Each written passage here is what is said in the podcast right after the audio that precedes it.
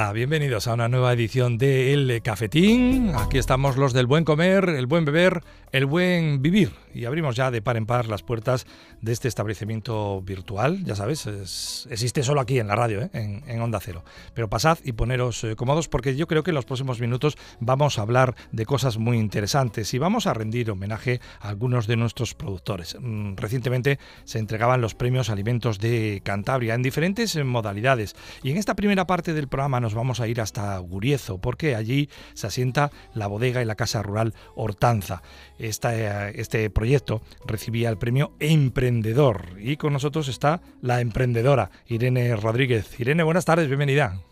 Buenas tardes, buenas tardes a todos. Un Encantada de estar aquí. No, pues un placer, un placer para, para nosotros que hayas encontrado un hueco en, tu quehacer diario que nos consta que es mucho para, para poder hablar con, con, la gente de Onda Cero, con la gente del cafetín. Bueno, en principio, Irene, eh, ¿cómo se recibe un premio de estos, eh, el premio a, emprendedor, emprendedora eh, del, del año? Bueno, pues con, con, mucha alegría. Después de todo el esfuerzo que conlleva iniciar un proyecto, pues se agradece este tipo de reconocimientos. Eh, eh, tú, en, eh, Irene, eres enóloga de formación. Así es, sí. soy ingeniera técnica agrícola en industrias agrarias y alimentarias y licenciada en enología. ¿Y cómo, cómo descubriste esa, esa pasión que ahora mismo es, es tu forma de vida? Bueno, pues un poco por por la atracción del mundo de los aromas me llevaron a, a conocer lo que es la, la enología y bueno, ese, esa unión de aromas y contacto con la naturaleza y con el entorno pues fue lo que, lo que realmente me gustaba. Y así, así hice. Cepas tuvimos en, Cantabria, pero llegó un momento en que las olvidamos y las arrinconamos y ahora, pues eh, en las últimas eh, dos décadas estamos llevando a cabo un, trabajo de, recuperación. Estáis llevando a cabo un trabajo de, recuperación, pero me imagino que lógicamente para desarrollar esa, esa cultura del gusto por el vino, por la enología, eh, has tenido que viajar, ¿no? Sí, sí, hay que, hay que conocer otros climas, otros suelos, otros continentes para, para poder entender luego lo que tú tienes eh, delante, ¿no? En tus manos. Entonces abres, abres miras, eh, conocimientos y, y luego pues todo es más fácil. Y sí, he estado en Australia, unas vendimias en Australia, Argentina y luego por aquí en España, pues eh, Rioja, Ribera del Duero, bueno, un poco ampliar conocimientos. Bueno, y, en esos viajes de, auténtica esponja, me imagino que, que bueno, que, habrás traído los, los sentidos repletos, ¿no? Bueno, es que no estamos hablando de cualquier cosa, ¿eh? Australia y Argentina. Ya, ya, es, además el nuevo mundo del, del vino, es otro, son otros conceptos, con lo cual, pues, eh, con los ojos bien abiertos y captando todo, porque, bueno, todo, se hacen muy buenos vinos, entonces todo suma, todo, todo está pues en buena consonancia y siempre que aprendéis cosas nuevas, pues oye, eso que eso que suma. En esas eh, estancias eh, tuyas, tanto en Australia como en Argentina, ¿descubriste alguna cosa que nosotros podamos importar de ellos y por otra parte alguna cosa de las que podamos exportar a ese nuevo mundo vitivinícola?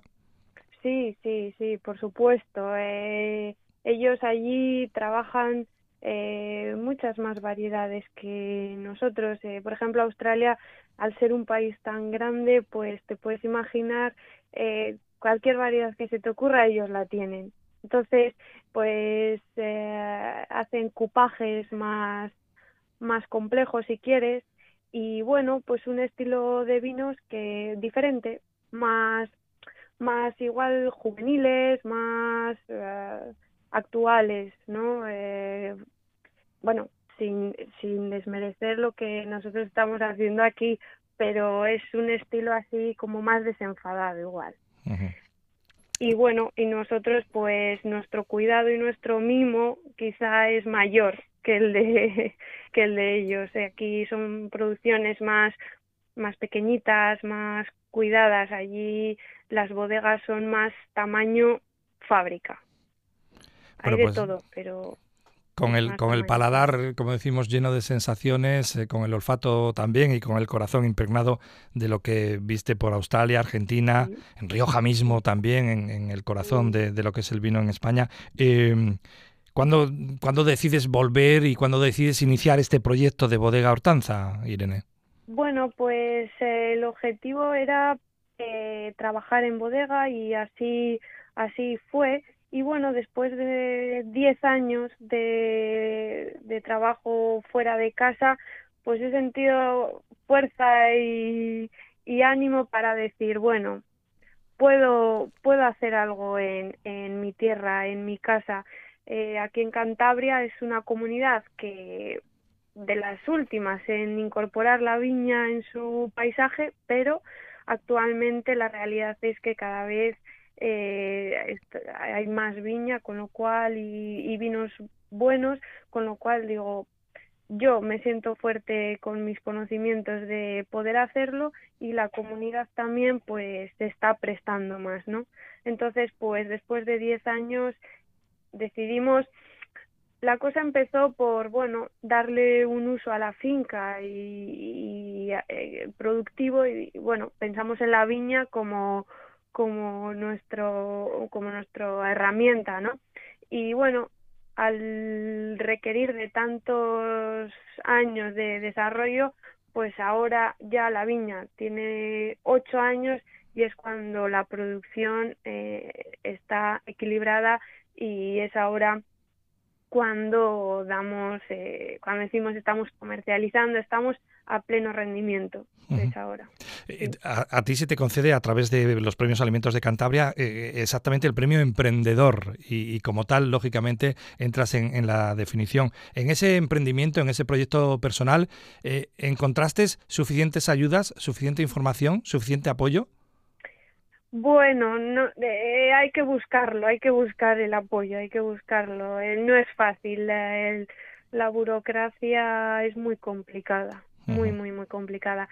Mm, así, ahora podemos resumir que cuatro o cinco años son de, de papeleos y de, y de, bueno, de ayudas, de no ayudas, de, bueno, de, de, de puesta en marcha. Ya que se dice pronto, ¿no? No es fácil, no, no, no. Porque claro, uno, uno puede empezar, eh, puede proyectar su vida para fabricar galletas de mantequilla y lo puede hacer mañana mismo, pero claro, eh, eh, tú trabajas con un material que tiene que crecer, ¿no? La vid no, no crece de hoy para mañana, ¿no? Sí, sí, sí, la viña, pues bueno, mm. necesita su tiempo, necesita crecimiento y, equilibrio, sobre todo. La bodega y casa rural Hortanza se ubican en, en Guriezo, que sí era una zona de tradición vinícola en el pasado, ¿no? Sí, sí, sí. En, los, en la historia cuenta que, que fue principal zona de, producción de vino blanco. Entonces, pues bueno, eh, se llevaba mucho hacia... Aquí estamos en frontera con País Vasco, entonces eh, en el País Vasco había más industria vitivinícola, entonces eh, se, lleva, se llevaba más a esta zona, pero Cantabria, eh, Guriezo y toda esta zona de la costa fue fue productora de vino blanco, o sea, había había industria, o sea, habría había cultivo, ¿no? Entonces, para nosotros también es una forma bonita de recuperar esa tradición que hubo en su día. Eh, ¿Cuánta superficie y, y, qué, y qué variedades eh, habéis eh, plantado, Irene? Pues actualmente trabajamos con una hectárea y media y media hectárea tenemos de plantación Yegustraminer y Riesling y otra hectárea que se encuentra, esta se encuentra en la Sierra de la Vida, esta tiene albariño y Riesling. Eh, Yegustraminer y Riesling son, bueno, del el origen está en el norte de Europa, en la Alsacia, en Alemania, y el albariño, pues bueno, es de eh, la zona de Galicia, que clima y suelo estamos similares. Entonces eh, se eligen estas variedades por sus por su adaptación a las condiciones que aquí tenemos en Guriezo. Y en la actualidad en el, en el mercado, eh, entonces, ¿qué vinos podemos, podemos tener con esa etiqueta de bodega Hortanza? De bodega Hortanza vamos a encontrar tres vinos. uno de finca de Guriezo, Yegustraminer Riesling, otro vino de la finca de Laredo, Albariño Riesling, y un espumoso que también está elaborado con la uva de la finca de Guriezo, pero en estilo espumoso.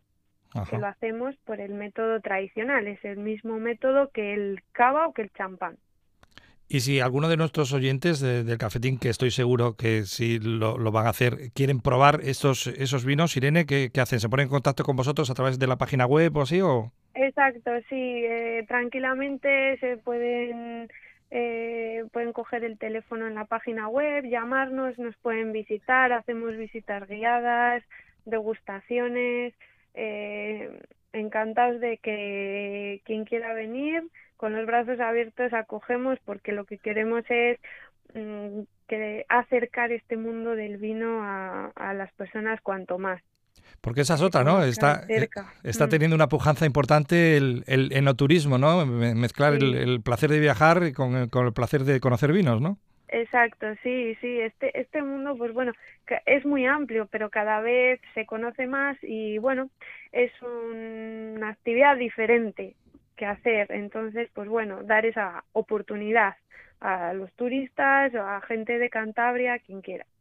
Eh, por cierto, eh, eh, el año 2021, desde el punto de vista de, una enóloga, ¿cómo, ¿cómo, resultó y cómo fue la vendimia?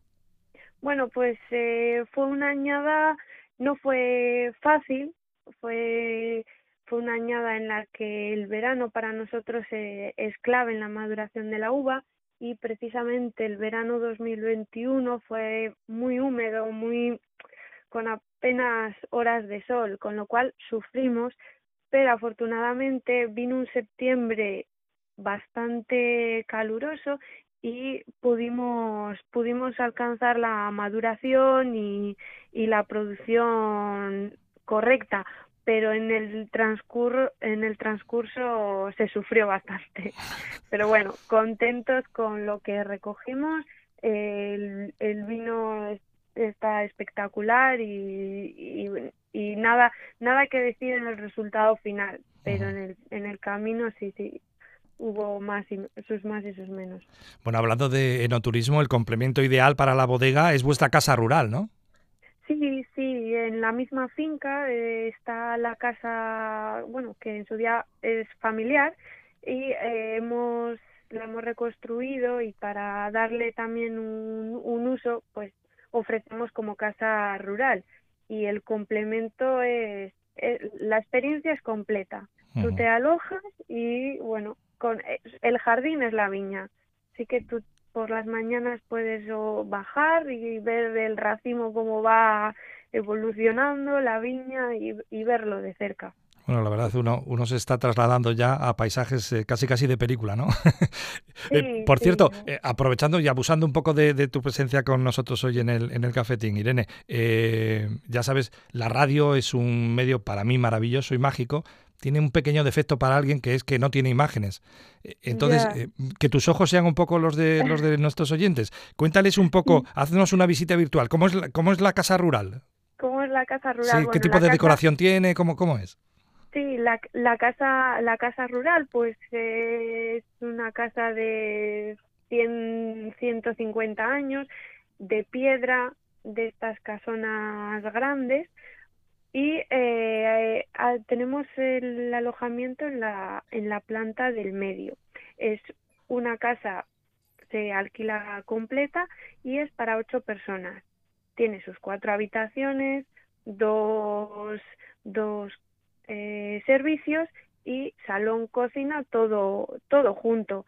Tiene el acceso a la viña desde el salón cocina tiene acceso a la viña y con su jardín su viña su barbacoa bueno es, es un sitio para relajarse y olvidarse de rutinas Pues está muy bien vendida, ¿eh?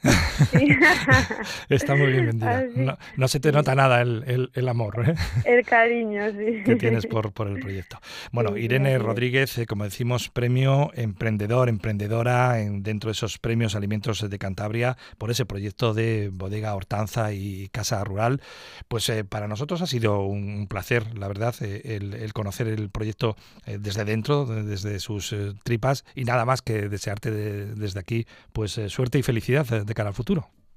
pues, pues muchísimas gracias, eh, se agradece y, gracias por la oportunidad de poder de poder explicar el, proyecto y que, en Cantabria se conozca y quien quiera visitarnos estamos encantados de, de recibiros. O sea que muchísimas gracias y hasta la próxima. Hasta que podamos vernos, Irene Rodríguez, de formación enóloga, que viajó, viajó por los nuevos mundos, para Australia y Argentina, pero volvió a casa, volvió a Guriezo para hacer que los cántabros eh, pues, eh, nos sintamos orgullosos también de nuestros eh, productores. Bueno, ya veis que el programa ha comenzado bien, ¿sí? ¿Os está gustando? Pues quedaros ahí, en ese punto del dial, no os mováis porque tenemos más cafetín, pero ahora os ofrecemos la noticia gastronómica del día.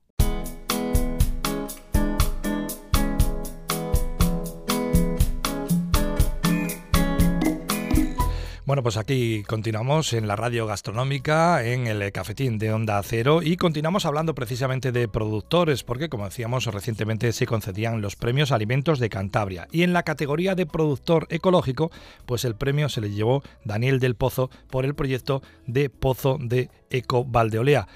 Daniel, buenas tardes, bienvenido. Hola, buenas tardes, Fernando. Bueno, antes que nada, enhorabuena, ¿eh? Muchísimas gracias, muchísimas gracias. Oye, ¿cómo se recibe un premio a, pues eso, a, un trabajo, a un, a un estilo también de, de, producción y a un estilo de vida?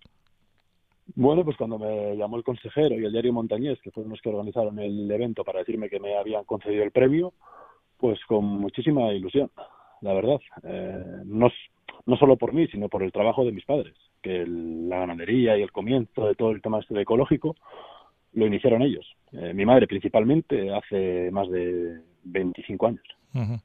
Estamos hablando de un proyecto de ganadería ecológica. El, premio tiene que llevar entonces el nombre de Conchi, ¿no?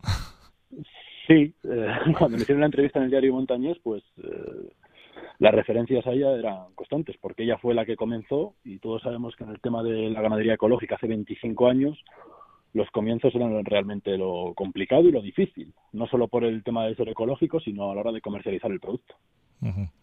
Estamos, eh, para que se sitúen nuestros oyentes, en el sur de nuestra región, en el sur de, Cantabria. Y eh, eh, tú, de chaval, Daniel, ¿tenías claro que te ibas a dedicar a esto de la ganadería o estudiaste otras vías? o No, para nada. San Martín de Dios es un pueblo, primero, estamos al sur de Cantabria, es un pueblo muy pequeñito, siete, ocho personas vivimos ahí, estamos a 1100 metros de altura, los inviernos son bastante complicados, pero la idea que tenía yo no era dedicarme a la ganadería, pero bueno, por circunstancias familiares y todo eso, mi madre montó un proyecto, falleció hace tres años y me vi con la obligación moral de, seguir. Y a la hora de plantearte un, proyecto que, como dices, eh, eh, había puesto en marcha Conchi, tu madre, un proyecto de ganadería ecológica en el sur de nuestra región, eh, uno se, se, plantea, bueno, ¿y, por qué producir en ecológico? ¿Por qué en la actualidad desarrollas un proyecto de estas características? Bueno, la pregunta ahora eh, tiene mucho sentido. Eh, antes igual no tenía tanto. Yo creo que cuando empezó mi madre, yo creo que empezó porque creía en el proyecto. Eh, esto no es despreciar o menospreciar la carne convencional. la carne convencional es una carne sana que se puede comer en todos los sitios y, y está perfectamente, vamos. Pero la carne ecológica es diferente, sobre todo en el proceso de alimentación, de crianza de los animales del tratamiento que reciben a la hora del tema de los medicamentos, la utilización de abonos químicos. Hay muchas diferencias entre la ganadería convencional y la ganadería ecológica. Y lo que quería hacer mi madre es eh, distinguirse de las otras ganaderías, sobre todo por el tema de la comercialización del producto, que tener un nuevo cliente, no que viniera el, tratar, el tratante de turno, te marcara el precio de los terneros y se les tuvieras que vender a él sino encontrar unos nuevos clientes, unos clientes que creyeran en la ganadería ecológica, en la carne ecológica y un consumidor diferente al que había. En vuestro caso, Daniel, estamos hablando de que criáis ternera ecológica. Eso es, ternera y potro ecológico, pero sobre todo ternera en una crianza que es extensiva, ¿no? que no es eh, no, tiene las restricciones de, de, un, de una eh, crianza más comercial, por así decirlo, más industrial, ¿no? Eso es. Eh, el número de animales no es excesivamente alto. lo principal es el tema de la superficie, de que tengan terreno, ya que es una ganadería extensiva. debido a las condiciones climatológicas de la zona, pues es los meses de enero, febrero y marzo, que son los meses más duros de invierno, ahí el ganado tiene que estar estabulado, pero en ciertas condiciones. Eh, deben tener un espacio, eh, los terneros que están en el cebadero, que se destetan de las madres, eh, en el cebadero tienen que tener como una zona de comida, otra zona de camas y una zona de patio exterior. Lo que exige el CRAE, la ODECA, que es el tema de la agricultura y ganadería ecológica, es el espacio, la superficie. Y que el mayor tiempo que pase el ternero o la vaca sea en, en terrenos no sería que no esté estabulado, vamos. Eh, en los tiempos que, corren, eh, cuando hablamos de, consumo, sobre todo cuando hablamos de, alimentos, es muy importante una palabra, la trazabilidad. Bueno, en vuestro caso, claro, está garantizada 100%, ¿no? Sí, bueno, todo lo que te he dicho antes, lo que es el proceso de crianza y alimentación del ternero. Lo que se recomienda es destetar el ternero a partir de los tres meses. Nosotros lo que hacemos es a partir de los cinco o seis meses de, de la madre. Y luego es cuando entra al cebadero, eh, en el cebadero pasa cuatro o cinco meses, a los once meses son sacrificados y digamos que todo ese proceso que tiene el ternero desde que nace hasta que se sacrifica, pues está perfectamente controlado. Eh, luego hablaremos, eh, Daniel, si, te parece, del potro lechal que también comercializáis. Hablamos de, la, de la ternera ecológica. ¿En qué presentaciones eh, eh, podemos encontrar vuestro producto? Y fundamentalmente, y en la actualidad, ¿dónde podemos encontrar vuestra ternera ecológica, la, de Pozo de Ecovaldeoloe? Eh, bueno, a ver, eh, nosotros vendemos a restaurantes y a carnicerías. Nosotros empezamos con el grupo de luz, bueno, mi madre empezó con el grupo de luz en el año 2008, que yo creo que fueron algo fundamental porque fueron los primeros que apostaron por el tema de la ganadería ecológica y eso nos permitió crecer en número de animales y luego lo que hicimos fue vender a otros restaurantes, como el restaurante de la Abadía, que está en Guarnizo, a otra carnicería, y luego ya a través a clientes particulares. Eh, principio, a principio se vendía en los años de, más complicados, que eran los comienzos, se vendía prácticamente a nivel local o a la zona de Reynosa, familiares y amigos. Luego ya era todo Cantabria y ahora lo que comercializamos es prácticamente a nivel nacional, a todas las comunidades. Si alguno de nuestros oyentes está interesado en probar vuestra vuestra carne, me imagino que a través de la página web, Pozo de Cobaldeolea, ¿no? Eso, sí. Eh, ¿Y en qué presentaciones encontramos eh, vuestra ternera ecológica? Pues lo hacíamos canales y ahora lo que hacemos, que es mucho más fácil y mucho más cómodo para el cliente, hacemos lotes, como un surtido de piezas. En cada lote viene una parte proporcional de la ternera, carne picada, carne guisar, eh, morcillo, churrasco, asar, chuleta de lomo alto, chuleta de lomo bajo y solomillo. No sé si me quedó alguna. Y lo hacemos en lotes de 20, 10 y 5 kilos para todo tipo de clientes. Y lo que hago ya últimamente es casi los lotes personalizados. En función de los gustos de cada cliente, pues lo intento adecuar o adaptar a, lo que ellos me pidan. Otra de las ventajas de un proyecto de vuestras eh, características es la ausencia de intermediarios, ¿no? Eh, sí, eso lo tenía muy claro mi madre cuando empezó. Era la venta directa.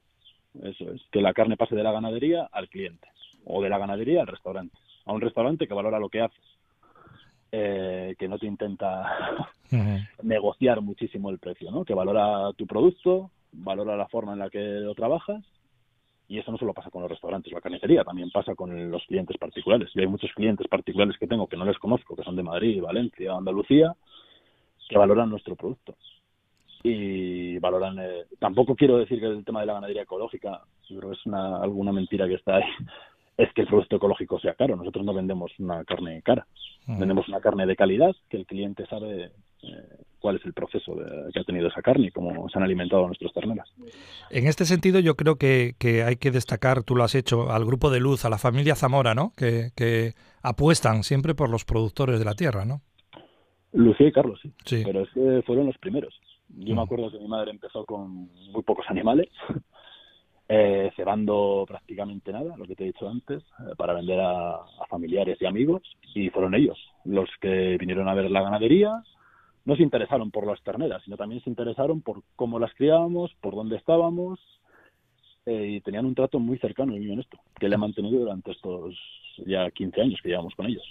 Ahora que a, todo el mundo parece que le, preocupa mucho lo de la España vaciada, eh, proyectos como el tuyo ayudan a fijar población, ¿no? Pues en mi caso sí. Yo si no hubiera tenido esta ganadería o este proyecto que creó mi madre, yo no me hubiera quedado en, San Martín de Hoyos. Mi idea era otra, pero bueno, eh, sí, creo que había una estructura y había un negocio y había muchas cosas detrás que por lo menos eh, me obligaban o hacían que por lo menos intentara yo quedarme aquí. Por lo menos probar eh, a, quedarme. Y aquí estoy y estoy bien. Oye, Daniel, que nosotros somos un poco cotillas. ¿Cómo, cómo es tu, tu, día a día en esa, en esa crianza de la, de la ternera ecológica? ¿A qué hora te suena el despertador?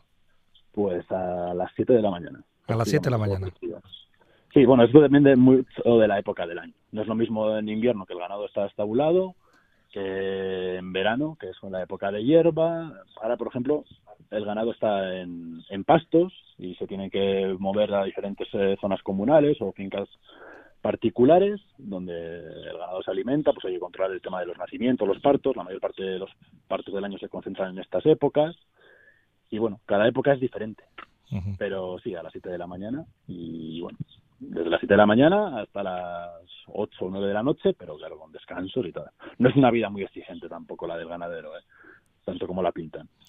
Se trabaja, pero bueno, Comentábamos que, otra de vuestras líneas de producción es la de potro lechal. Eh, eh, ¿Qué características tiene la, cría del potro diferenciadoras en respecto a las, a las terneras y qué características tiene la carne de potro lechal? Eh, bueno, es que los clientes de potro lechal, nosotros hacemos mucho más ternera que potro lechal, pero el potro lechal se sacrifica con 6-7 meses, es decir, ese potro ya no se ceba. de la madre, una vez que se desteta, se sacrifica. La carne de potro es muy diferente a mí especialmente me gusta mucho más la ternera, pero luego tengo clientes de potro que prefieren la carne de potro la de ternera. Es una carne que tiene un dulzor característico, es, sí, sabe diferente a la ternera. Eh, y lo que se hace con el potro es eso. Eh, el potro es solo de pasto y a los 5 o 6 meses es cuando se sacrifica y la comercialización es igual que de la ternera. Canales, medias canales, lote de 20, 10 y 5 kilos.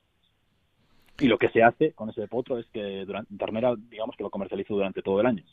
Potro lechal solo los meses de septiembre y octubre. A la hora de, hablar de, un productor en ecológico, como de un consumidor en, ecológico, estamos hablando casi casi de, formas de vida, ¿no?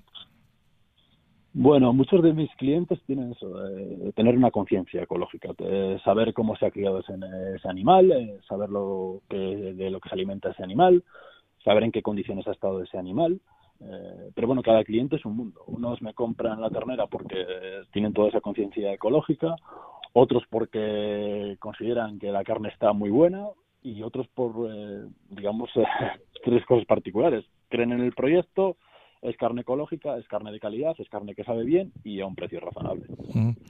Al final hay una máxima que, dice que, somos lo que comemos, ¿no? Eh, pues sí, y muchos clientes dicen y yo estoy de acuerdo con eso, claro. Y en, proyectos de, tus características em, también es, válida esa otra frase que dice, bueno, en, realidad nosotros desde, nuestro lugar de, residencia, de, del desempeño eh, profesional el que tengamos, pues realmente vamos a tener muy pocas eh, eh, posibilidades de cambiar el mundo, pero al menos sí podemos cambiar nuestro entorno más próximo, ¿no? Eso sí. Bueno, creo que eso es un eslogan, un lema que tenía mi madre y que siempre lo decía, que ella no podría cambiar en la página anterior, en el blog que tenía, que ya no podía cambiar el mundo, pero sí hacer algo por, por cambiar las cosas y hacerlo de esa manera. Yo creo que el proyecto ecológico, ya sea ganadería, agricultura y toda la gente que conozco yo que trabaja el tema de ecológico, lo principal es la honestidad y creer en ello, y creer, creer en ese proyecto. Eh, no estar, digamos, por, por una subvención o por algo así, sino por tener una convicción de que es algo positivo para nosotros y para, para el planeta o para la zona o para el territorio. Me imagino que en los últimos eh, tiempos, lógicamente, eh, eh, el boca a oreja funciona, la calidad de un producto, bueno, se hace extensiva a la gente que le gusta, además, consumir en ecológico.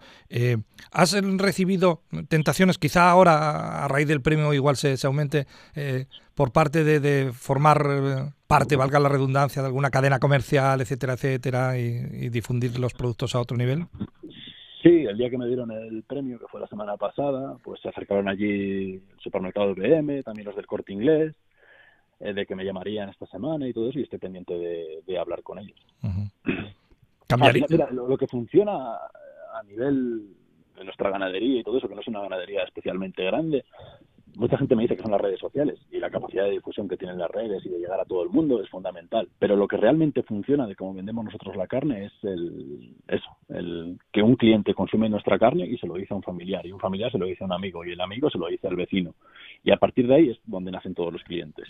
Porque no tiene mucho sentido, ¿no? Eh, digamos que yo venda carne a Madrid y en Madrid aparezcan a partir de un cliente otros eh, cinco clientes y luego me parece uno de Valencia que conoce a uno de Madrid, que había, se lo ha recomendado un chico de Madrid. Pues eso es lo que, por eso comercializamos cada vez más carne particulares, porque la gente está contenta con lo que producimos y con lo que hacemos y llega más gente. Daniel del Pozo, de Pozo de Eco Valdolea, Premio Alimento de Cantabria en la modalidad de productor ecológico. Yo creo que nuestros oyentes han conocido un poco más eh, por dentro este, este proyecto y no tenemos eh, nada más que, darte la enhorabuena, eh, Daniel, y las gracias por tener un proyecto como este en nuestra tierra. Nada, muchísimas gracias a vosotros, Fernando. Bueno, pues eh, hasta aquí ha llegado esta edición de El Cafetín con este buen sabor de, la carne de ternera ecológica de Pozo de Cobaldolea. ¿Os ha gustado? Sí, pues nada, pues repetís en una próxima ocasión. Yo me quedo por aquí recogiendo un poco el establecimiento y cerrando. Os deseo un buen fin de... Hasta la próxima.